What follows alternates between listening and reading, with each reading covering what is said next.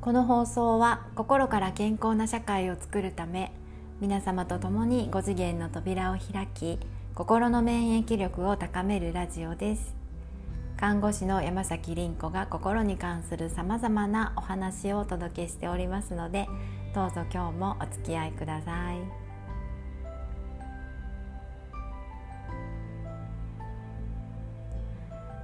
こんにちは。今日はもうあの昼間の時間になりました。いつもはね朝あの収録するようにしてるんですけど今日は土曜日で、えっと、2時ぐらいですね今ね。え昨日ですね非常にあのラジオを聞かれた方は思ったと思うんですが非常に音声が悪くてですね申し訳なかったなと思います。あのなかなかねマイクと仲良くなれないんですね私ね。あの仲良くなるにはねまず相手を知るって必要ですよね。でそのマイクっていうものにあんまり慣れてないというかね。まあ買ったのは3つ目なんですけどね。なかなかそのうんなんだろうこう機能が高ければ高いほど仲良くなるにはプロセスがいるというかね。あの頭で理解するんじゃなくってこう使いながら体が覚えていくっていうんでしょうかね。そうそうでまあなかなかマイクと仲良くなれなくて今いろいろ試してるんですけどねで今日はあのどうかなっていうところなんですすいません。あの物って本当にね何て言うかな関係性が人間との関係性があるんですねこれまあエネルギー波動という視点で見ればまさにそうなんですけどね。で私今まで、えっと、物で一つだけ諦めたものがありまして。ただそれね土鍋なんですよ。土鍋でご飯をね炊きたいって思ったんですよね。そのなんか電気で炊いたご飯っていうのがですねなんかねこう味気ないようなうーんなんかこうもったいないことをしているような気がして土鍋でちゃんと炊きたいなって思って炊飯器捨てちゃったんですね。で土鍋買ったんですけどね。まあだけどね難しいですね。土鍋ってこうなんかその気温だったり湿度だったりで土なんで生きてるんでね変わるんですよね。そしてお米も新米なのか古米なのかっていうあたりとかで変わってくるんですよね。なので、えっと、1回うまくいったからって言って次もうまくいくとは限らなくてですねもちろん水との相性もあるでしょう。どういう水を使ってるかにもね。で何分間水に浸してたかとかね。いやもうすごい難しくてですね。もうなんか毎度焦げ焦げになったりあるいはおかゆみたいになったりでね。なかなかうまくいかなくて、まあ、諦めたんですよね。土鍋ね。で今はまあほとんど、まあ、そのお米をご飯を炊くっていうことがあんまりないんですけどあんまりこううんと糖質っていうものがいらないなって思ってからあんまり家で炊くことがないんですけど炊く時はまあお鍋で炊くという、まあ、これの方があの幾分簡単だなと思って今はその方法でねやってます。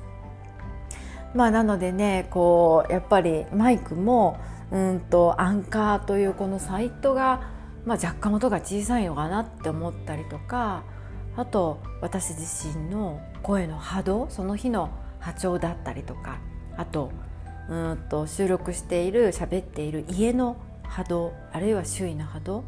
あのもうこういうね非常に包括した場所にね、えー、私たちはいてそして今一瞬今ここの波動をね合わせていくっていうあのこういうことを私たちってやってるんだなっていうふうにね思うんですね。皆さんいかがでしょうかね。皆さんと物との相性これとっても大事なんですよね。うまくいくかどうかはそのものにかかってるわけなんですよね。でねえーと、昨日、まあ、金曜日だったんですけど、えー、私ね夕べ12時間寝たんですね。もう寝すぎだろうっていう。でこれでなんかまたね夜寝れなくなったらまた夜仕事しちゃうみたいなことになっちゃうんですけど皆さんどうですか？大体こう金曜日とかでね疲れてこないですかね？うん。あのなんか私も今、まあ、子供に関わることが割とあるんですけど、まあ、大人もそうですけどね。ほんと金曜あたりになったらねみんなあ疲れてるなってなんか月曜火曜あたりの会った時のエネルギーと金曜日のエネルギーってなんか全然違うなって思うんですよね。でなんかこううんなんだろうこうやっぱりその1週間慌ただしくねいろんなことをこなしながら、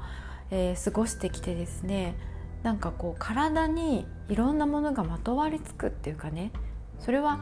本当にエネルギーとも言えるし、えー、と言葉とも言えると思うんですよね。いろんな思考とか感情とか思いうんまあ常識も固定観念もその根っこにはありますよね。信念とかね。そういうものがなんかどんどん体を覆い覆い尽くしていくっていうかね。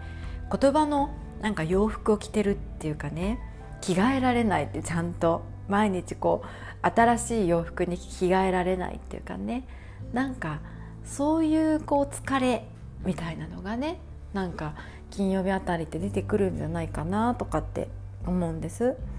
でなんかじゃあ週末ってリフレッシュしたいとかねやっぱり思うと思うんですけど本当のリフレッシュってねあの例えば本当の癒しとかいうのもね、えー、出かけることじゃないと思うんですよね。うんそれは、えっと、例えば、体をまっすぐにして、えっと、これ聴診っていうんですけど体を整えるっていうね、えっと、聴診をして朝息息を整える。そして最も体にこう酸素を送り込みやすいガス交換しやすい体勢で安定した呼吸をするっていう。私これが本当のね癒しじゃないかなって思うんですね。誰の力を借りなくてもいい。別にお金もいらない。どこに行かなくてもいいただ今すぐできるっていうそして自分でできるっていうこれが癒しじゃないかなって思うんですね。そうそれともう一つねやるやるこうリフレッシュリフレッシュとしてやったらいいと思うことは魂を磨くことなんですよね。うん、魂を磨くっていうのはどこかに出かけて誰かと喋ったりとかなんかより豪華なものを食べたりとか普段見ない景色を見たりだとかなんかそれとはちょっと違うような気がするんですね。あのそれこそ本当に自分を磨くことそしてお家の中を磨くことで言葉を磨くことこういうことなのかなって思うんですね。そうあの日月神事っていうのは私は毎日 LINE で配信してるんですけどそこにはとにかくね国の床立の神っていう神様がねあの国を良くするためです国を統制する神様なんですけどこの神様が、えっと、今この私たちがいる時期って大峠なんですね三千世界の最後の大峠なんですけどこの時の心の持ち方っていうのをずっとねあの言ってくれてるんですよ。でこれはまさにその日本が戦争している第二次世界大戦のもう終盤ですね。終わり頃に、えー、と神様が降りてきてある新館のところに神様が降りてきて自動書記させたものなんですけどね。でこれがとにかくね掃除しろ洗濯しろって言ってるんですよ。とにかく磨け磨けと。もう掃除じゃ洗濯じゃってそして言葉を払えってことを言ってるんですよね。そう。でそれが魂磨きだと。あともう一つお土を踏めっていうことをあの土をおろがめというあの拝めということをねずっと言ってるんですね。それが魂を磨くことだっていうふうにね。そうでまあ魂磨きっていう意味合いはだからすごくいっぱいいろんなあの要素があるんですけどまあこれがまさにね私5次元に行くプロセスで私たちがやるべきこと今で本当にお掃除ができない人とかいますよね。整理整頓できない人とかね。でこの方たちが増えているっていうのがまさに時代の表れかなと思うんですよね。で例えば私が昨日、うん、と12時間寝たっていうのはあのなんか非常にうんとねクリアになってるんですよね。寝ただけなんですけど。で寝てる間っていうのは本当に無の状態に入るんですね。深い深い睡眠です。もう夢を見ない、えー、意識が完全に停止している状態なんですけどこの時に私たちは覚醒してるんですね。で本来の自分に戻っている時なんです。でまあそれは言ってみたら誰かが部屋に入ってきて何か包丁を突きつけたりとか何かあるいは動物が襲ってきても私たちってなすすべないですよね。熟睡している時って意識がないのでね。でもこれが本来の私たちの在り方でそしてその時に発しているエネルギーっていうのがとてもクリアでゼロで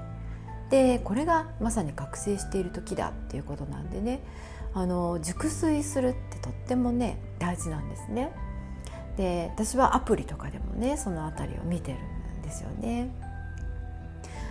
でまあ他に今朝起きてから、うんとね、まずえっとね、私土曜日って朝お風呂に入るんですよ。平日はなかなかまあ難しいんですけどあと授業の前とかもね必ずお風呂に入るんですね。でお風呂に入るってまさにその汚れを洗い流す、まあ、まさにそうでしょう。なのでねそれってすごくまあ大事だなって思う。それだけで本当に自分が整うなって。水はまさにゼロなんでね。そしてそのゼロの影響を私は受けるしそして自分が汚れているものを水は転写してそしてそれを流すことによって、えっと、現れる払われるってことなんですよね。で他にもねお風呂に入ると私こう普段できないことをちょっと土曜日はやってましてですねちょっとヒントになるかどうかあの波動の調整をするんですよねお風呂場って非常に音が響きやすいのでねあの微細な変化が分かりやすいんですね。あの例えばあのアンジンさんっていう人が YouTube であの発信してくれてるんですけどその方の音に合わせて、えー、ひふみのりととかを唱えるんですよね。でそれ以外にも「あえいおう」という音でね、えー、チャクラを微調整するんですね。で本当そういうことをやっただけでなんかね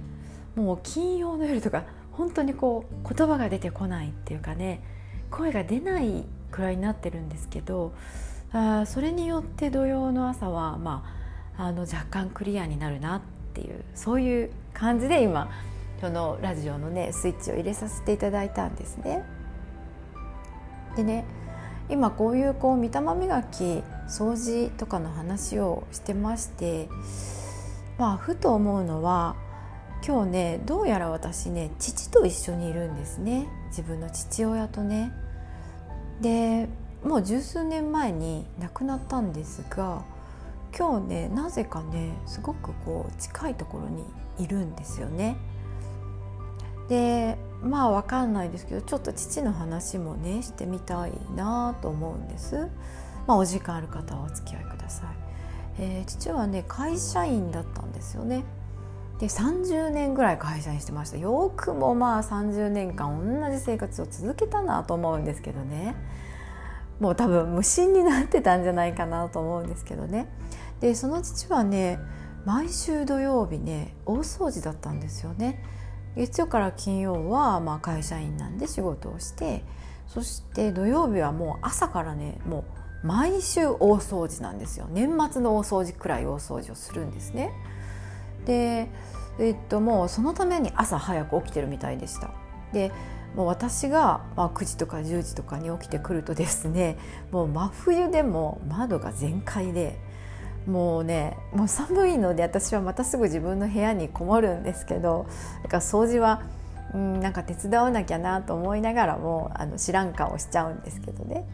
でそれがもうただねその埃を払うとかゴミを取るとかまあ綺麗にするだけではなくてねあと磨き倒してるんですよね。もうなんかお風呂場とか、まあ、トイレとかもねそして玄関とかもね昔は玄関にこうなんか玉砂利みたいな石が引き詰められたりとかしてたんですけどそんなものも洗うんですよね。でもうなんか 外壁とかね、えー、なんかもうなんか昔その門みたいなものがありましたのでそういうものをみんなバルコニーから何から何まで磨くというね本当にねもう物も一つ一つ物もそうなんですよね。もうなんかアライグマ安男って私はあだ名をつけてたんですけどね。それぐらい本当に綺麗好きで近所でもね有名だったんですよね。いつもお父さん綺麗にされてますよね」って言って。でまあ近所に外によく出てるので近所の人たちと立ち話をね奥様方とね 一緒に 立ち話したりとか本当にあの挨拶を交わしたりとかっていうのはねなんかよくしてたんですよね。でねあのなんかその辺が本当に今になってねつながってくるなって思うことがありまして、えー、実は父が亡くなってからもですね電化製品がねうちの電化製品みんな長寿なんですよ。もうびっくりするぐらいの長寿なんです冷蔵庫とか電子レンジとか掃除機でまあ部屋の照明とかエアコンとかがみんなね20年選手30年選手なんですよね。どれも潰れないんですよ。で潰れないから買い替えられないんですよね。そうそうそうそう。なんかねほんと洗濯機もそうでしたね。でさすがにね二層式はもうね使い勝手が悪いのであの買い替えようと思ってそれはなんかちょうどね使ってくれる人がいたのでねお譲りして私まあ通の今今でいう一層式のねその洗濯機にしたんですけどね他のものは壊れないのでなんか捨てられなくてずっと使ってました引っ越しするまでね。で引っ越しの時にまあ家を売るって処分するってなった時にもう一応それも全部ねみんなお疲れ様ってこうなんかちゃんと挨拶を一つ一つに挨拶をして最後ちゃんと磨いてあげてそれでまあ終わりにねしたんですけどね。でこれがですね、えー、私自身もこの霊とか魂とかを学び始めて、えー、っと家に結界を張ってそして払い言葉とかをね唱え始めた時まあ霊魂とつながり始めた時にですねなんか同じような経験があったんですね。例えばその時はあの壊れかけていた冷蔵庫もうね冷凍庫がダメになってたんですよね。急になんかその霜みたいなものがいっぱい張り出してそれまでなかったのに今霜が張る冷凍庫ってないですよねなのに霜が張り出してそれをガリガリ取らなきゃいけなくなってきたんですよ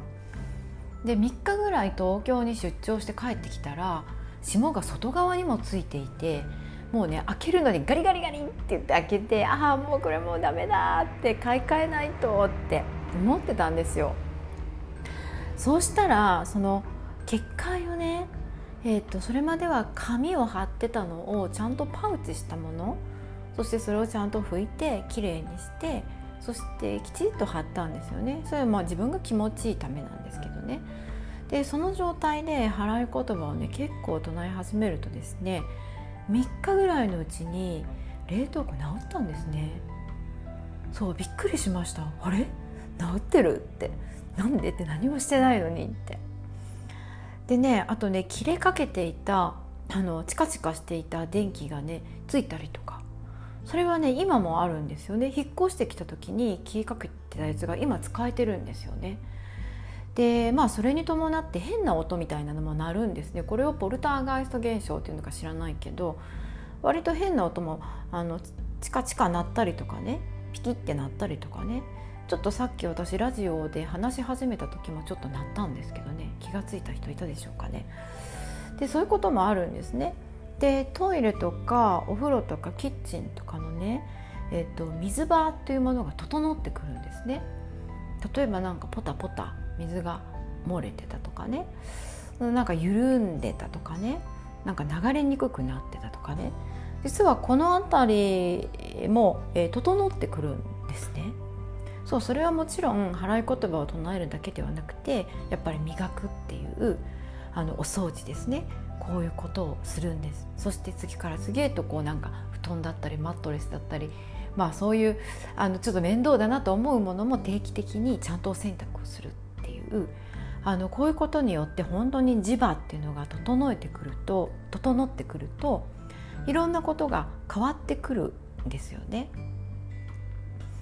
そうで少しまあちょっと長くはなりますがもう少しお付き合いください。えっと、うちの父はですね土曜の午後はあ午前中はそうやっておあのお掃除を徹底的にやって午後はですねサウナとかお風呂屋さんに行ってたんですね。でこれ毎週行ってたんですよ何してんのか知らないけど 毎週行ってたんですねでもこれ今から考えると身を磨くという自分の身っていうこうイザナミの神から受け継いでいる身っていうのがこれがまた私たちの魂なんです女性性の魂なんですけどこの身を磨きに行ってたんだなとかって思うんですね。でまあ父はなので本当にこう亡くなるわずか2ヶ月ぐらい前までは本当に健康体で、えっと、日曜日はまあ登山に行ってまあ連休だったらちょっと遠いところの登山に行ってですねで平日もソシアルダンス社交ダンス。これはなんかね先生レベルでしたね。先生が休みの時は自分がやるみたいなね。なんかそんな役割が回ってきたらしいです。あとウクレレを若い人たちと一緒にね習ってなんか発表会を一緒にやったりとかして毎日毎日うちの家ではウクレレの音が鳴り響くっていう。あのこういう状態だったんですよね。で私が結婚して家を出た後なんですけどたまにねその近所の子が勝手に家に入ってきて遊んでるっていうようなことがあるんですあったって聞いてあったっていうかまあそれがしょっちゅうあってですねで私がいると入ってこないんですけど父の時には勝手に入ってくるらしくてねその窓を開けて全開にして掃除をしてると勝手に子供が入ってきて遊んでるそうなんですね。いやちょっと大阪のど真ん中ではありえないことだなと思うんですけどでなんか子供たちがね「おじちゃんお腹すいた」とかって言うからなんかホットケーキを焼いてあげたりとか餃子を焼いてあげたりとかね してたそうなんですね。でなんかそういうこともねなんか私父が死んでから亡くなってからご近所の人から聞いた話なんですよね。そう私たち親のことってね生きている間ってほとんど知らないんですよね。例えばそれ一緒に生活しててもそうじゃないかなと思うんですね。例えばねあの私まあその父のお葬式の時ですね、うんと、まだ会社に、え一旦えっと、定年退職したものの、まあ、ちょっと食卓で戻ってきてくれって言われて食卓で戻ったんですね。なので、えっと、会社で勤務をしてた時なので、えっと、会社の方にもやっぱり連絡したんですよね亡くなったことをね。そしてお葬式の連絡もしたら、まあ、まあ多くても100人ぐらいかなと思ってたらいやなんかちょっと300人ぐらいの方があの来られてですね本当にびっくりしたんですよねこの時。で父はですねそんなに派手な人生ではなかったんですけれどもねあの会社ではどうやらなんかね社員の人たちの駆け込み寺だったそうなんですね。これも本当にあの亡くなってから知ったんですね。あの会社にね「ありがとうございました」って「お世話になりました」っていうので挨拶にねお葬式の後挨拶に行った時にですね、えーと、父の部屋に入りましたらあの綺麗なお花と数珠をまあなんか飾ってくださっていてですね、えっと聞くところによるとなんかね不況になって障害者さんが、えー、後遺症ね病気の後遺症とかね持った人とか障害者さんがねリストラに会うって真っ先に切られるってなった時にですねなんか非常にまあ組合にも入ってたらしいんですけども立ち上がってなんかねこの人たちをクビにするなら自分をクビにしろみたいなねなんかそういうことを言って守ったとかねそういう話だったりとか自分の秘書にねあのそういうこう後遺症肩麻痺のある後遺症の方をね、えっと、わざと雇ったとかね。あの、まあ、そういう話を聞いたりとかまあなんだろうこれえっと兄弟だったかな。うちの父親の姉から聞いた話では、えっと、雷病って昔ねなんか感染するからって非常に隔離されてあの本当に何て言うかなもう牢屋みたいな人生をね強いられた方々の施設が今でもねそれは雷病は感染じゃないっていうことが分かってるんですけどそれでもやっぱりもうその施設から出ることができないんですね社会生活が営めなくなっててやっぱり相変わらずそういう施設が日本のあのいろんなところにあるんですけどねなんかそういう施設に行ったりとかしてたそうなんですね。でそれをやっぱりこう周囲にはなんかちょっとあの白い目で見られちゃうのでね内緒にしてたとかね。でもあのこういうことを知らなきゃいけないっていうことをね姉にも話してたそうなんですね。でまあ定年してからもですね私が非常に不思議に思ったのは定年してすぐにですね、えっと、身体障害者さんの施設に、えっと、ボランティアで常勤してたんです。本当にびっくりします。月曜から金曜まであの9時から5時でボランティアをしてたっていう。もうなんか本当に何やってんのかなと思ってたんですけどなんかそれがねあの実は自分の兄が、えー、脳一血で、えー、倒れたんですねそして3年 ,3 年間ぐらい植物状態で生きちゃったんですよ。でそれは1970年代ぐらいのことなのであのまあ致し方なかったと思うんですけどやっぱりその倒れている兄を、まあ、姉が見つけてびっくりして救急車で運んだんですよね。でそしてあるよあるよという間に送還人工呼吸器をつけられちゃってもう生きるしかなくなっちゃったっていうやっちゃったからにはもう外せないという状況でやっぱり父も姉もすごいずっと罪悪感をね抱いてたんですよ。私があの時に助けなかったらって救急車さえ呼ばなかったらあの子は3年間あんなに苦しまなくてよかったのにとかねそしてうちの父も毎日のようにやっぱり病院に行ってあげたいんだけど状況がそれを許さないっていうかねその時にはまああの家族のはあのねえっと、奥さんとのでうちの母親ですけど、まあ、その関係もありながらですねなかなかそうやって自分の身内にエネルギーを注ぐこともできなかったみたいででその兄への償いの気持ちでねあの障害者さんの施設に行ってボランティア活動をしてたそうなんですね。でまあそこにねなんでそれが分かったかっていうとですね、えっと、どうやら寄付もしてたみたいでねでそれがもうなんかピタッと止まったので、えー、施設の方からね何かあったんじゃないかっていうのでねこうお手紙が来たんですね。でそのお手紙を見て 初めてあいやまあその食卓に戻ってもう何年も経ってたのにあ未だにつながってたんだなっていうことが分かってそしてねあのその所長さんなんですけどえー、と何回か私お手紙でやり取りしたんです父が亡くなったことも報告をしてであのそうするとですねその所長さんは数年前にその施設に来た時にパートで、えー、と女性でねパートで入ってきてすごいうちの父にいろんなことを相談してたそうなんですよね。で相談してサポートをしてもらったから私はこの仕事を続けられたって言ってそして、まあ、今は所長さんになられてえーと、施設を何個もねあの非常に動かしていて、えー、非常に大きな役割をね担ってる人になってたんですよね。そうそういう話もねあのね本当にね親が亡くなってから私たちって知るんですよ。もう悲しいかな子供はね生きている時って本当に自分のことが精一杯で、えっと、親のことを理解してあげることって本当できないんですよね。で亡くなった時にね親ってこうしてね言葉ではない非言語うーんなんかその残った部屋のものとかあるいは本だったり、うん、洋服だったり、うん、そういうものから、うん、なんかねこう生き様というかねそういうものが見えてくるっていうそして言葉はきっと周囲の人から伝えられるんだと思うんですね。でやっぱりねこのきっとなんかあなたのご両親もですねあのまだもし生きておられるんであれば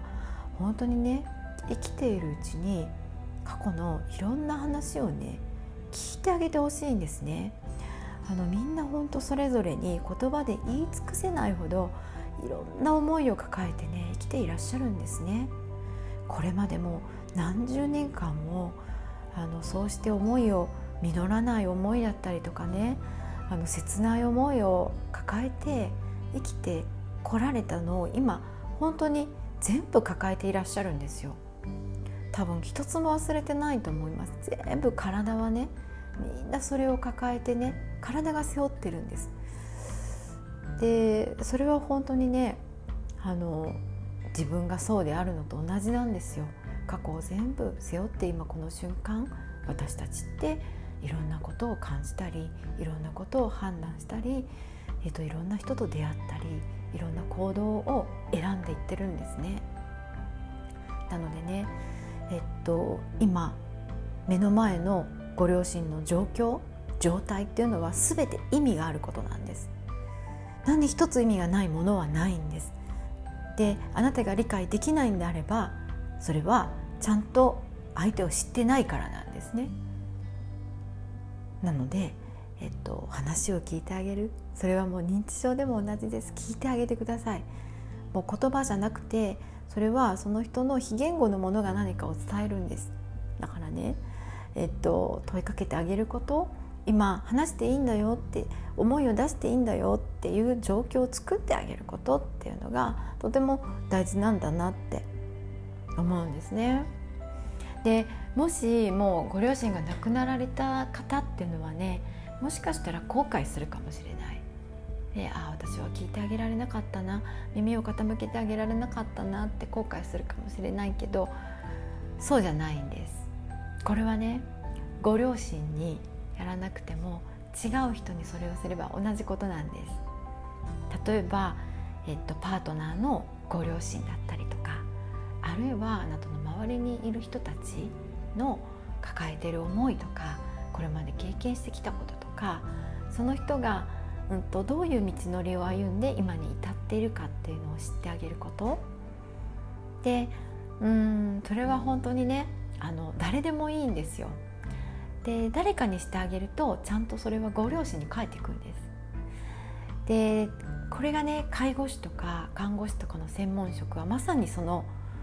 専門職なんです聞いてあげる職業なんですよ分かってあげる理解してあげる職業なんです例えば今訪問看護とか訪問介護をしている方々は目の前に認知症の方とか介護状態体が不自由になって介護状態になっている方々がいっぱいいらっしゃると思うんですね。で今その人たちがそうなっていることにも全て意味があるんです。その理由は全て過去にあるんです。なのでどういう思いを抱えて生きてきたのかどんな経験をしてきたのかそしてあの今どういう思いを抱えていらっしゃるのかっていうところそこをねやっぱり理解してあげること。非言語でもいいんです。言葉が出なくてもいいんです。そこにはちゃんと波長があります。波動があります。あなたが聞いてあげたいっていうこういう波動で関わればあの心の扉を開くんですね。あの私たちはそういう、えー、っと職業かなってもちろんその家族の、ね、役割はできないかもしれないけどちゃんとあなたの両親にそれは返っていくんですね。はいでまあ私はですねそういう親の魂というものを受け継いでいるのでじゃあその魂を受け継いで自分はどこに向かうのだろうって考えるんですね。でおそらく私の場合そんなに有名になったりとかうんなんかこう大も大儲けをしたりとかそういうなんか日の目は見ないと思うんですねなんかそれはもう魂レベルで感じていることでなんかそもそもそれを望んでないっていう、うん、なんかそうそうそういう感覚なんですよね。まあ、だけどこの時代昭和とは違う今のこの時代情報化時代インターネットというこういう時代を生きる私はきっと,、えーと父の時よりもね大勢というか広い範囲でえーと、人の力に何かなれるんじゃないかなっていうふうに思ってるんですね。それがあの父の御霊を受け継ぐことかなって思うんですね。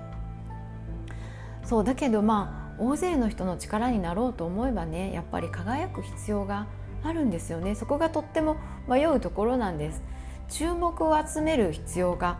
あるかなって。だけどこれはおそらくね西洋的な考えなんですね。うん自分が人の上に立つことで人の注目を集めるそうして自分の広めたいことを広めるっていうのはこれはなんか西洋的な考えでなんか私のキャラというかカラーではないような気がしてで私がやるならどうするかなって考えた時に、えっと、私の周囲の人たちに輝いてもらえばいいんじゃないかなと思うんです。私が輝かなくてもね。私の周りにいる人たちが輝いてほんのわずかでも私が思っていることを、まあ、そこに乗っけて伝えてくれることによってねうんなんか広がっていくのかなっていうふうに、えー、なんかその辺りがね私のなんか真なる望みだなって思うんです、えー、きっと皆さんにもねあると思うんですね。今何も見えない人っていうのはやっぱりご両親のこと、えっと、おじいちゃんおばあちゃんのこととか自分の先祖のことを知ってそして、えっと、それを受け継いでいる今自分がいるんだと。でそういう自分はこれから何をやっていくのかなっていうあたりでうーんなんか本当に自分の中心ハートのチャクラのあたりにね胸のあたりに問いかけながらねえっと、これはすぐには答えは出ないかもしれない。出なかったら保留でいいんです。まだその時じゃないってことだから。でもこれは時々自分自身をきれいに浄化して整っている時にねハートのチャクラのところに問いかけるとそのうち答えが返ってくるかもしれないです。えー、私はこれからですねまだあのまだまだやることがあってですね気候体操バルコニーに出て気候体操をやったりとか払い言葉を唱えたりとか鎮魂っていう瞑想をしたりとかまあお掃除ですね。これからまだ本当に大掃除を週に一度の大掃除。これはただきれいにするだけじゃなくて本当に磨いていくっていう一つ一つのものに感謝の気持ちを込めて磨いていくっていうこと。そしてうち洗濯機がないのでね大洗濯なんですよ。もう大きいものも全部手洗いで洗うんですね。でこれ洗濯機買おうかな買おうかなと思いつつねあのもう何年も経っていて ずっと手洗いしてるんですけどね。やっぱりそうすることによって本当に洋服って綺麗になると思うし愛着が湧くしね。あのそうすることでなんかパフォーマンスもその洋服を着た時のパフォーマンスも上がるか上がるのかなって思うんですね。でまあなんか最終的にはね最後の仕上げとして NLP ワークをして本当にね私こうやって作業している時にねお掃除とか洗濯とか作業している時に高次元から言葉がねほんと降りてくるんですね。そうあの多分これは未来の言葉なんです。ハートのチャクラから生まれてくるのはなんか過去の言葉かなって。そして上から高次元から降りてくるのは未来の言葉かなっていうふうにね思うんですね。